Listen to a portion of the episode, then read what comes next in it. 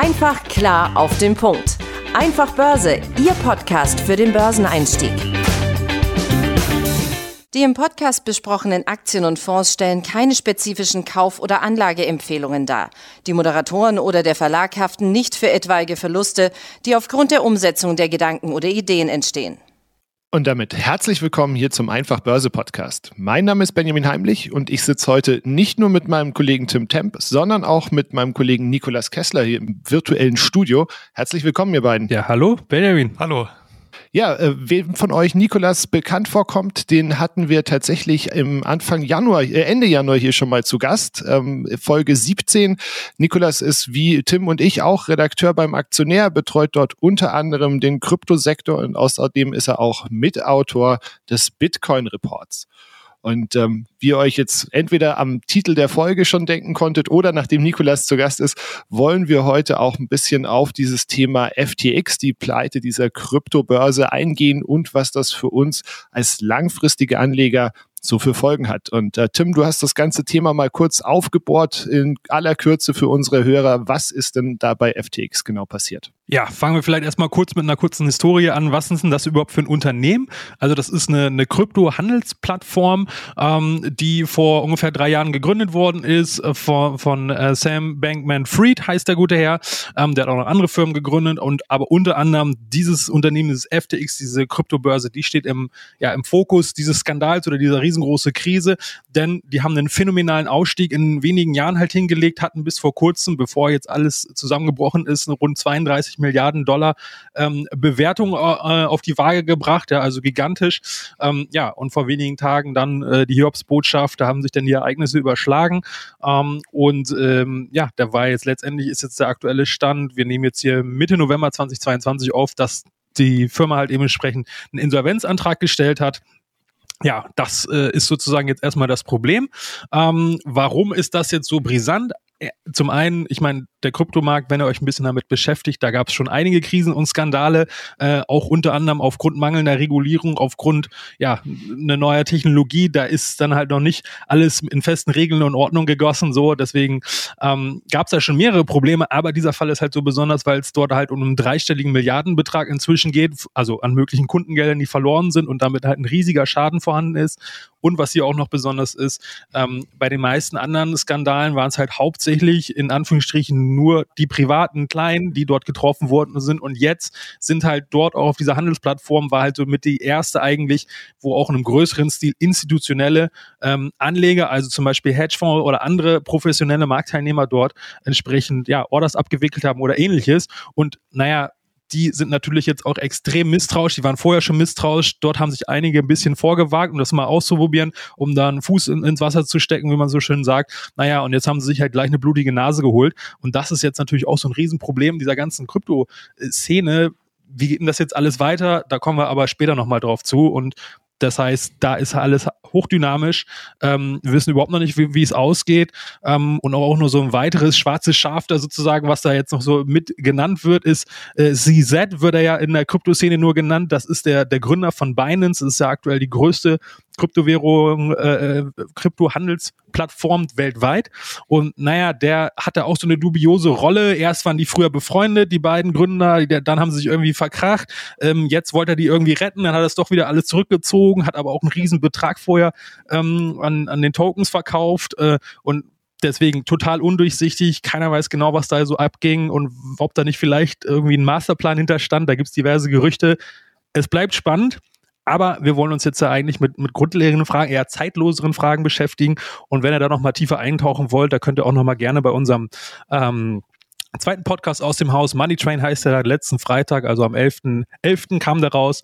Da sind wir noch mal tiefer reingegangen, falls ihr euch dort noch mal ähm, im Detail dort mehr Informationen haben wolltet. Wir wollen uns heute aber mit grundlegenderen und zeitloseren Themen beschäftigen. Und naja, jetzt stellt sich erstmal die erste Frage, können Kunden noch irgendwie ein bisschen hoffen und vielleicht äh, ihr Geld zurückbekommen? Ähm, ja, also die Hoffnung stirbt ja bekanntlich zuletzt, äh, ist auch in dem Fall so. Aber ähm, Stand jetzt ist es einfach so, dass die Konten äh, von FTX erstmal eingefroren sind im Zuge dieses Insolvenzverfahrens, das jetzt eben äh, letzte Woche eröffnet wurde.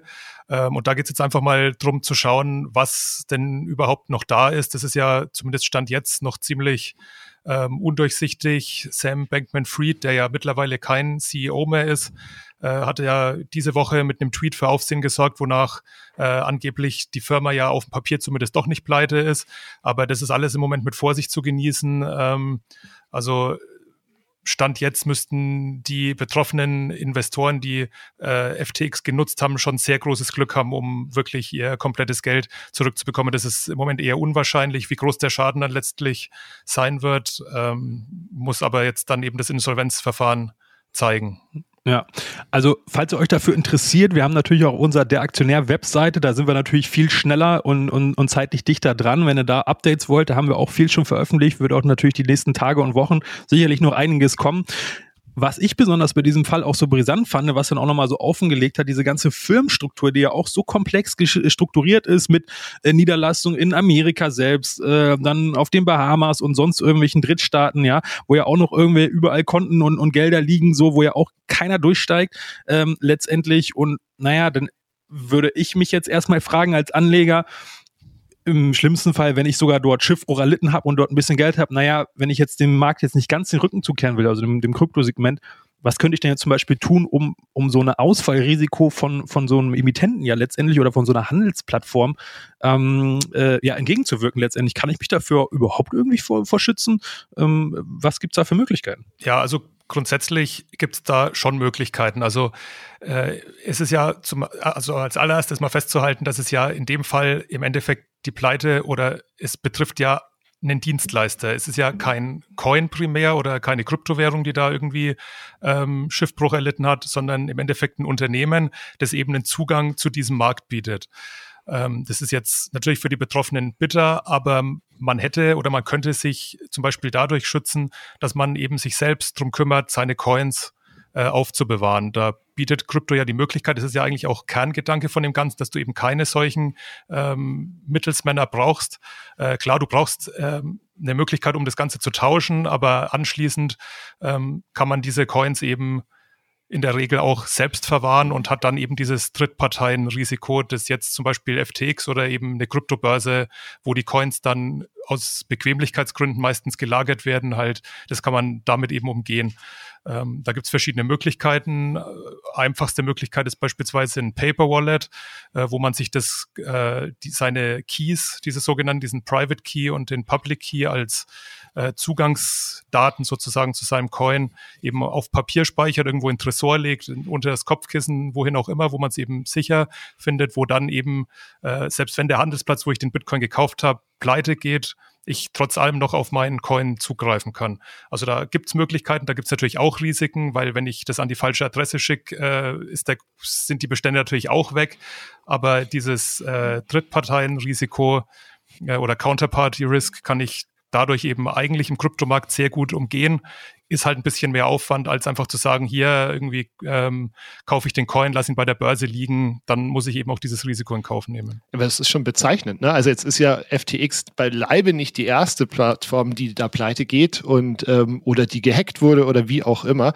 Und dass die Leute trotzdem immer noch da im großen Umfang tatsächlich ihre Coins auf den Börsen liegen lassen. Ähm, was ich mich gefragt habe, weiß nicht, wie du das siehst, Nikolas.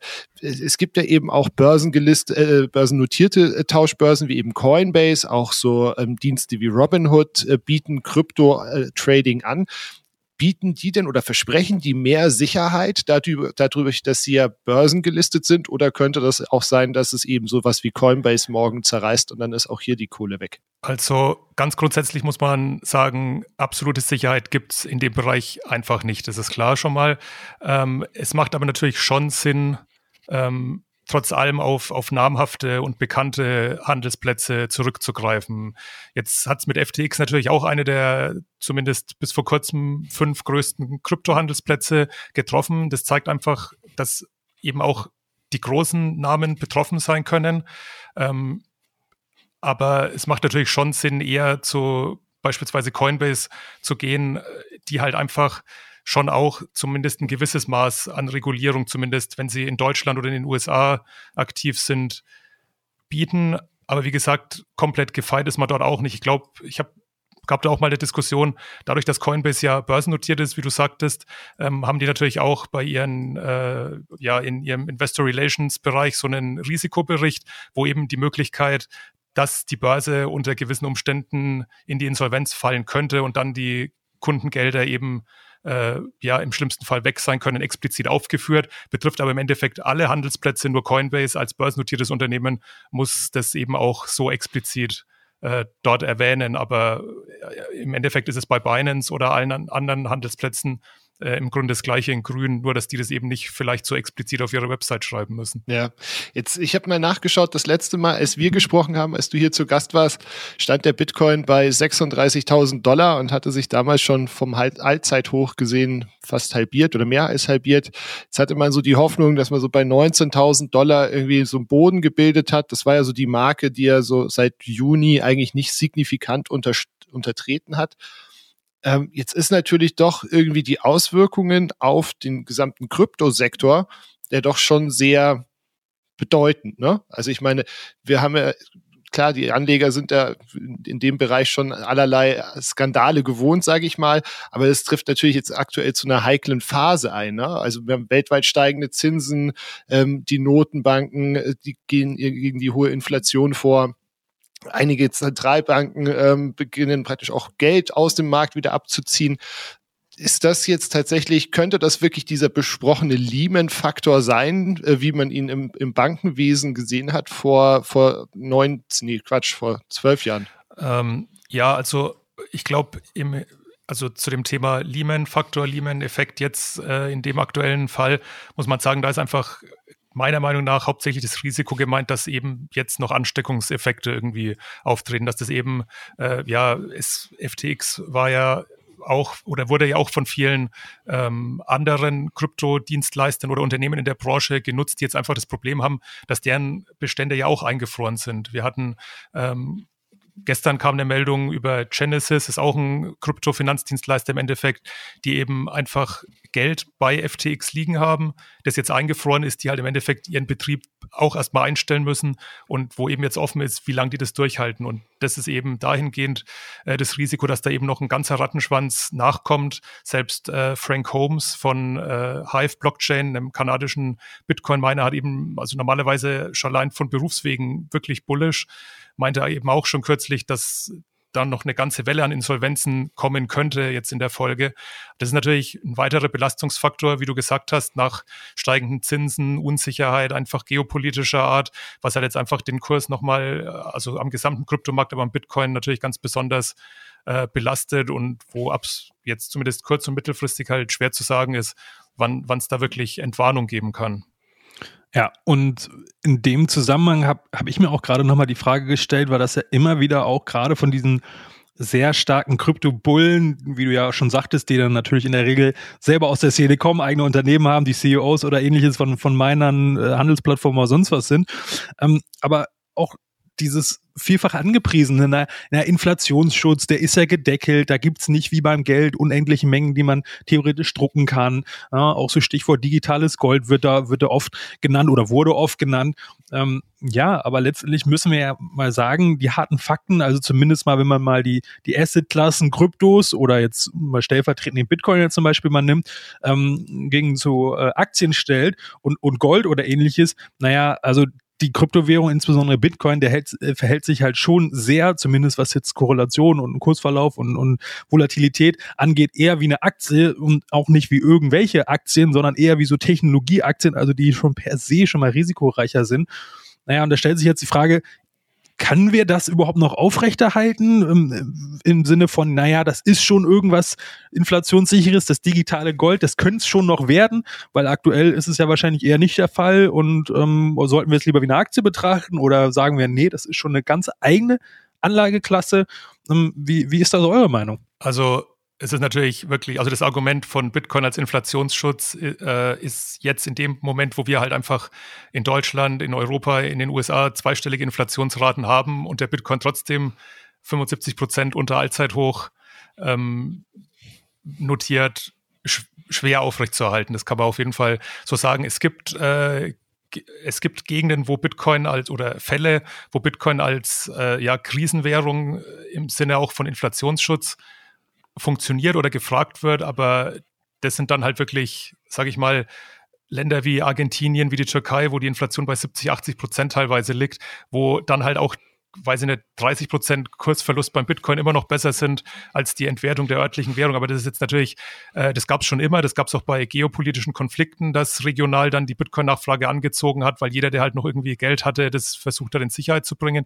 Das gibt's, aber es reicht halt einfach nicht, um wirklich den kompletten Sektor und den Bitcoin äh, nachhaltig jetzt in die Höhe zu treiben. Das mit der Korrelation mit äh, Tech-Aktien stimmt. Das hat den, war jetzt die ganzen letzten Monate äh, zu beobachten. Ja, was einfach eben daran liegt, es wird halt einfach von, von vielen Marktteilnehmern werden Kryptowährungen einfach eben auch als, als einfach spekulative Anlageformen eben quasi analog zu, einer, zu einem Tech-Titel betrachtet. Und wenn das eine fällt, fällt das andere eben dann auch mit, weil einfach eben beispielsweise, weil die Risikoaversion äh, sinkt oder die Zinsen steigen. Also da ist, also diese Korrelation ist auf jeden Fall nicht zu leugnen und macht natürlich das Argument von Inflationsschutz äh, ein Stück weit zunichte.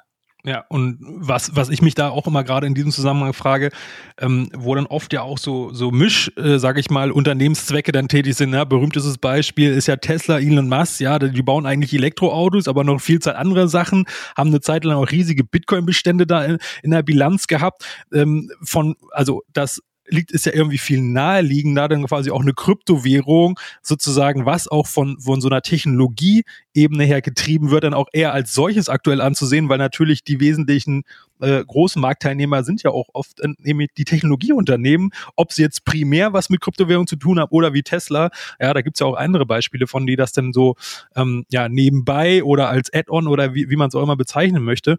Ähm, das bringt mich jetzt auch gleich wieder auf die, auf die nächste Frage, Stichwort Regulierung ähm, ist ja seit Jahren oder seit Tag eins eigentlich immer natürlich so, so ähm, naja, ein Streitpunkt. Die Befürworter und die, die eigentlich der Grundgedanke ist ja gerade nicht Regulierung, weil es sozusagen demokratisch für alle gleich sein soll und dieser Mittelsmann, beispielsweise der Staat oder eine Bank, dann halt ausgestaltet wird. Naja, aber wenn jetzt sozusagen die Hütte brennt, so wie jetzt, da ist ein riesengroßer ähm, Betrag an Geld möglicherweise weg, naja, dann kann man natürlich verstehen und äh, ist halt die Frage, macht es wirklich Sinn? Stichwort Regulierung, ist es jetzt weiterhin vom Tisch äh, oder wird jetzt die Diskussion ganz neu äh, angefacht und es kommt vielleicht tatsächlich, ähm, ja, was, was letztendlich, was, was, wie, wie können wir damit vorgehen? Was, was wären vielleicht mögliche Lösungsvorschläge? Also die Kryptoregulierung nimmt auf jeden Fall Fahrt auf. Also das war schon vor FTX jetzt ähm, absehbar, dass sich da in Europa was tut, auf europäischer Ebene, dass sich in den USA ähm, da was formiert. Ähm, zum Teil, also diese, diese Darstellung, dass Krypto noch so komplett wilder Westen ist und äh, jeder macht, was er will, die ist heutzutage ja faktisch eigentlich auch schon überholt. Also du hast beispielsweise die On- und Off-Ramps, also solche Handelsplätze sind in der Regel ja unterliegen die ja schon der Regulierung. Also beispielsweise, wenn ich mich heute oder auch letztes Jahr bei, bei Coinbase beispielsweise als deutscher Staatsbürger anmelden will, dann muss ich da ja auch schon äh, gewisse Mindeststandards an äh, ja, also Identität offenlegen, äh, mich eben ausweisen. Ähm, also dass da jetzt einfach, das, also ist was ich damit sagen will, es gibt zu einem gewissen Grad schon Regulierung natürlich, aber es ist natürlich, wie jetzt auch das aktuelle Beispiel zeigt, einfach viel zu wenig, weil im Endeffekt hast du wie bei FTX einen, ja, einen, Finanzdienstleister, ob der jetzt mit, mit Kryptowährungen oder mit Euros und Dollars hantiert, ist ja erstmal eigentlich egal. Ähm, der eben große Summen bewegt und wo halt im Gegensatz zu einer Bank eigentlich keiner so genau hinguckt. Das hat damit zu tun, dass es, wie schon angesprochen, ein komplexes Firmenkonstrukt ist, das in allen möglichen äh, Regionen sitzt. Binance beispielsweise hat nicht mal einen offiziellen Hauptsitz ähm, als Unternehmen. Also ja, das bietet eben Angriffspunkte und, und da wird es dann eben auch anfällig, weil auf der anderen Seite muss man ja auch sagen, diese Idee oder solche Fälle zeigen eben, dass die, diese Grundidee, die beispielsweise Bitcoin ja mitbringt, dass es eben ohne Vertrauen und ohne Mittelsmänner ähm, funktioniert, die ist zwar grundsätzlich da, aber in dem Moment, wo es halt trotz allem ja diese, diese Mittelsmänner, diese Einstiegspunkte gibt, dann äh, bietet es natürlich auch sozusagen Schwachstellen, die halt die grundsätzlich oder die zugrunde liegende Technologie eben eigentlich vermeiden will. Vertrauen ist ein gutes Stichwort. Gibt es denn aus deiner Sicht tatsächlich noch irgendwie Kryptos, können die über, also die als sichere Anlageklasse betrachtet werden können? Ähm, oder sagst du mal insgesamt eher einfach ein schwierigeres Thema oder ist es dann einfach der Bitcoin, weil er, weil er groß genug ist und alles kleinere ähm, eher schwierig? Also wie, wie vorhin schon gesagt, Sicherheit in dem Bereich ist relativ, das kann man nicht oft genug sagen. Es ist einfach eine, eine spekulative und eine riskante Anlageklasse. Das muss jedem bewusst sein, der da, äh, der da aktiv ist oder überlegt einzusteigen. Das kann man nicht oft genug sagen. Abgesehen davon, ähm, gerade in der aktuellen Phase gibt es natürlich, sage ich mal, Coins und Projekte, die weniger anfällig zum Scheitern sind als andere, meiner Meinung nach. Aber wenn man da dann wirklich genau hinschaut, dann sind es eigentlich tatsächlich wirklich Bitcoin und Ethereum als die beiden größten und prominentesten Projekte, die eben auch, speziell jetzt auch Ethereum beispielsweise, eben eine große Entwicklerbasis hat. Äh, das sind Projekte, wo ich sagen würde, da können insbesondere auch Einsteiger wirklich jetzt mal gucken, es wagen, vielleicht erste Erfahrungen zu sammeln, weil alles, was drunter oder danach kommt, jetzt nach Market Cap beispielsweise, die müssen nicht zwangsläufig scheitern. Aber die eine Frage, die ich mir dabei immer stelle, ist, braucht es wirklich 17.000 zerquetschte Kryptowährungen, die es mittlerweile gibt? Davon werden auf den ein oder anderen Weg viele in Zukunft entweder überflüssig werden, scheitern, wie auch immer. Das ist ganz normal, aber das muss man sich eben auch bewusst sein. Und der andere Punkt ist, dass je kleiner die Projekte sind, sowohl an der Market Cap als auch äh, an der Entwicklerbasis, am Use Case, desto größer ist natürlich das Risiko, dass die wirklich in der, in der schwierigen Marktphase dann irgendwann auch mal eben die Segel streichen. Wir haben das bei Terra, das war ein vergleichsweise großer Coin, zeitweise in den Top 10 nach Market Cap. Selbst den hat es dieses Jahr erwischt. Ähm, da muss nicht mal böse Absicht dahinter stecken, weil es oft dann eben gleich der Ruf nach Scam und Betrug und hier ähm, kommt. Das, das äh, kann auch einfach sein, dass eine Idee nicht aufgeht. Deswegen äh, vielleicht auch noch ein, ein, Tipp, wenn man überlegt, äh, da einzusteigen. Man muss das tatsächlich gerade bei kleineren Projekten, wenn man da aktiv sein will, eher wie Venture-Kapital irgendwie betrachten. Äh, das, sind, das sind heiße Wetten. Und das mhm. muss einfach jedem auch bewusst sein. Ja, ja, also heiße Wetten auf jeden Fall. Ähm, was ich mich ähm, so gefragt habe, und da wird mich deine Einschätzung auch interessieren, könnte es sein, dass uns tatsächlich jetzt eben auch so ein ähnlich langer Krypto-Winter bevorsteht, wie wir den nach dem Boom 2017 gesehen haben? Also da hatten wir ja dann wirklich auch so zwei Jahre eigentlich, wo er sich kaum mal bisschen rauf und runter, aber eigentlich sehr, sehr flat gelaufen ist. Und ist es was, womit man sich einfach in dieser Anlageklasse abfinden muss oder ähm, ist es noch so eine Kinderkrankheit? Ähm, also, wenn du mich so fragst, ich glaube, wir sind mitten im Kryptowinter. Wir sind jetzt, äh, also ziemlich genau vor einem Jahr hatten wir das Allzeithoch beim Bitcoin. Ähm, wir sind jetzt aktuell, also ziemlich genau ein Jahr später, 75 Prozent unterm Allzeithoch. Das heißt, ähm, das ist, wenn man sich frühere Marktzyklen anschaut, ist es so der Bereich vielleicht sogar noch ein bisschen tiefer, 80 Prozent unter Allzeithoch, die, wie du gesagt hast, äh, in, der, in der Rückschau so die normalen Rücksetzer nach einem Allzeithoch sind. Ähm, wir haben auch beim Bitcoin ähm, bisher eine, eben eine sehr ausgeprägte zyklische Entwicklung, meistens in Vierjahreszyklen, ähm, was zumindest liegt der oder die, die Vermutung nahe, dass das mit den, mit den sogenannten Halvings, ähm, wo sich eben die Belohnung für die Miner halbiert, ähm, zusammenhängt. Und von daher, also ich bin normalerweise sehr bullisch, was, was Kryptowährungen angeht, aber im Moment, gerade jetzt vor dem, vor dem Eindruck der Entwicklung in den letzten paar Wochen, Tagen, muss ich sagen, ist es schwer, sich vorzustellen, was jetzt kurzfristig einen, einen Ausschlag geben könnte als Kurskatalysator, um jetzt äh, schneller als, also um diesen Vierjahreszyklus sozusagen zu durchbrechen. Also ich halte es im Moment für möglich, dass wir uns jetzt auf jeden Fall erstmal noch ähm, eine Zeit lang seitwärts bewegen im Markt und dass wir uns eben noch ja auf absehbare Zeit eben mit diesem Kryptowinter rumschlagen müssen. Die andere Frage, ob das noch eine Kinderkrankheit ist, ich glaube, ähm, wenn der Markt irgendwann regulierter ist, wenn der ein bisschen gereift ist, als, also der Bitcoin als Assetklasse äh, gereift ist, dann kann ich mir vorstellen, wenn größere Investoren mitmischen, dass sich dieser Effekt abschwächt.